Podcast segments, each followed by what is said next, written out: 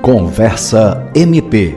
Ministério Público do Estado do Acre. Nossa missão é defender você. Os últimos números relacionados a suicídio divulgados pelo Ministério da Saúde assustam. O último relatório diz que em 2020 foram registrados mais de 13 mil casos. Em 2021 foram mais de 14 mil. O mês de setembro é dedicado à conscientização sobre a prevenção do suicídio, por isso o Conversa MP de hoje é sobre o Setembro Amarelo e o nosso convidado é o psicólogo do Centro de Especialidades em Saúde, Rodrigo Cunha. Seja bem-vindo. Obrigado. Primeiro, para começar nossa conversa, explica para a gente como identificar uma pessoa com depressão. É, é muito importante que a gente perceba a mudança de hábitos dessa pessoa. É muito comum que a gente tenha algumas atividades no nosso cotidiano e quando a gente começa a perder o prazer nessas atividades, essa queda de prazer é muito brusca, a gente tem o primeiro sinal. Ou se você estiver percebendo também que há uma tristeza muito profunda em você ou em alguém muito próximo, são os dois principais alertas que você vai, vai ter de primeiro momento. Depois você vai observar o peso, a variação tanto para mais quanto para menos, a alimentação tanto para mais quanto para menos também sono, tanto para mais quanto para menos. É importante também prestar atenção na irritabilidade, nas variações de humor, na interação com outras pessoas. Na, algumas vezes as pessoas também começam a puxar a cutícula da unha, puxar cabelo, todas essas coisas que podem ser assim indicativos de um quadro de ansiedade e de depressão, que caminham nessa direção realmente da, da ameaça suicida. Doutor Rodrigo, a gente tem percebido o quanto pessoas mais jovens, até adolescentes, é, têm apresentado esse tipo de característica. Uhum. O senhor deve isso aqui? A adolescência por si só é uma fase muito complicada, né? É, a gente está descobrindo ali sexualidade, a gente está descobrindo ali interação com outras pessoas.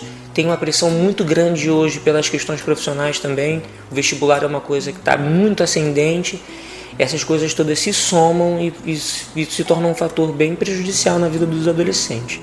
Para além das coisas hormonais que já vão ali hum, fazer todas essas modificações estéticas, de humor, de fome, de fome não necessariamente, mas de apetite. Então todas essas coisas podem contribuir.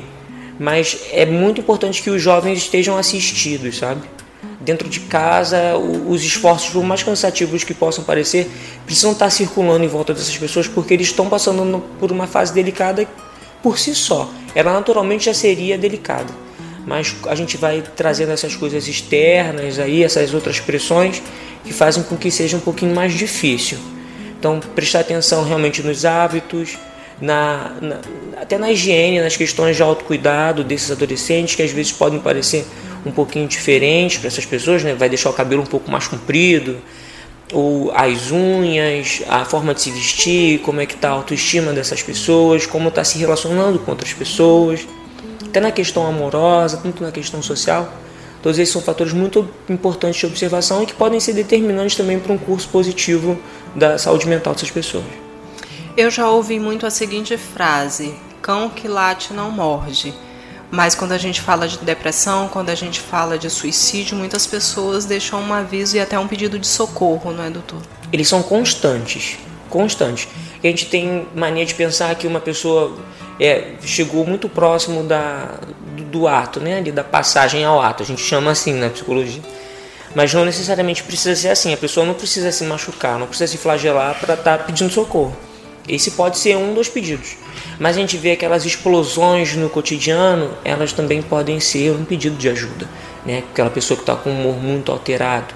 Ou tem muita gente que começa a, a esses, essas, essas práticas que simulam alguma autoviolência mesmo ali no cotidiano, de parar de comer e ela de fato não tem apetite, ela não está parando de comer porque ela está fingindo que precisa de atenção, ela precisa de atenção e ela não tem fome realmente ou desses cuidados básicos, como a gente falou agora há pouco também, tomar banho, escovar o dente, pentear cabelo, passar perfume, desodorante, coisas que são muito comuns e parecem ser muito pequenas, mas que também são pedidos de ajuda realmente, como você falou.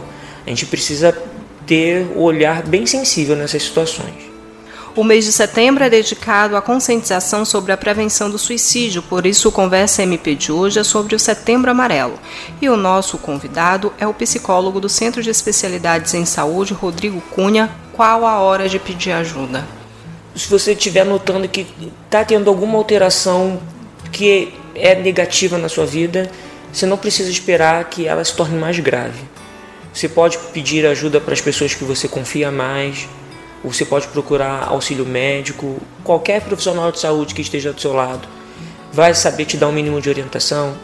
Por mais que você não tenha uma rotina de terapia, mas se você tiver um nutricionista, se você tiver um fisioterapeuta de confiança, algum dentista ou seu médico ali que esteja no seu entorno, você pode pedir é, alguma orientação, alguma indicação de psicólogo para os seus melhores amigos, para os seus familiares, para as pessoas que você confia e se sente confortável.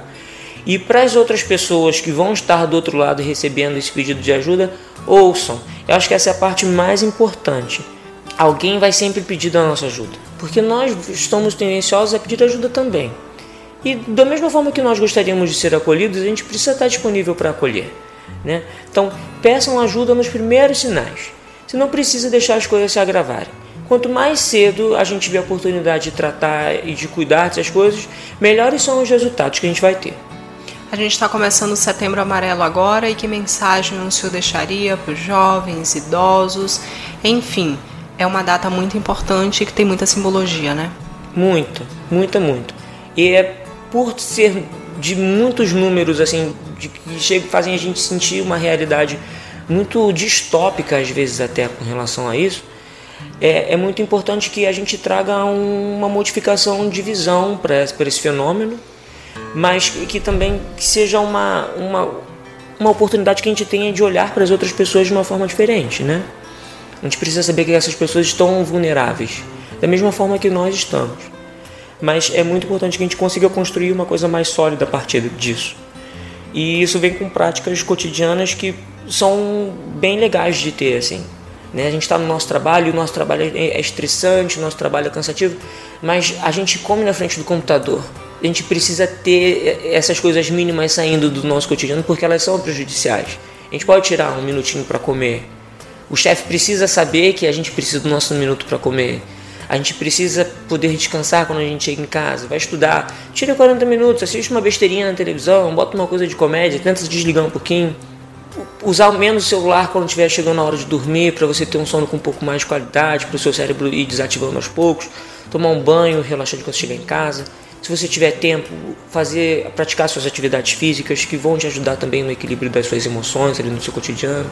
Algumas pessoas funcionam muito bem com meditação, que ajudam a relaxar. Então, a gente precisa encaixar coisas na nossa vida que vão trazer qualidade para a gente ali no nosso, na nossa rotina. Isso a gente precisa ter em mente também. A gente precisa ter sensibilidade com os outros, mas a gente também precisa ter autossolidariedade. Isso é prevenção também, né? Com certeza. O Conversa MP de hoje foi sobre o Setembro Amarelo e o nosso convidado foi o psicólogo Rodrigo Cunha. Muito obrigada pela sua participação. Imagina, a gente que agradece estar junto com vocês. Você ouviu Conversa MP, Ministério Público do Estado do Acre. Nossa missão é defender você.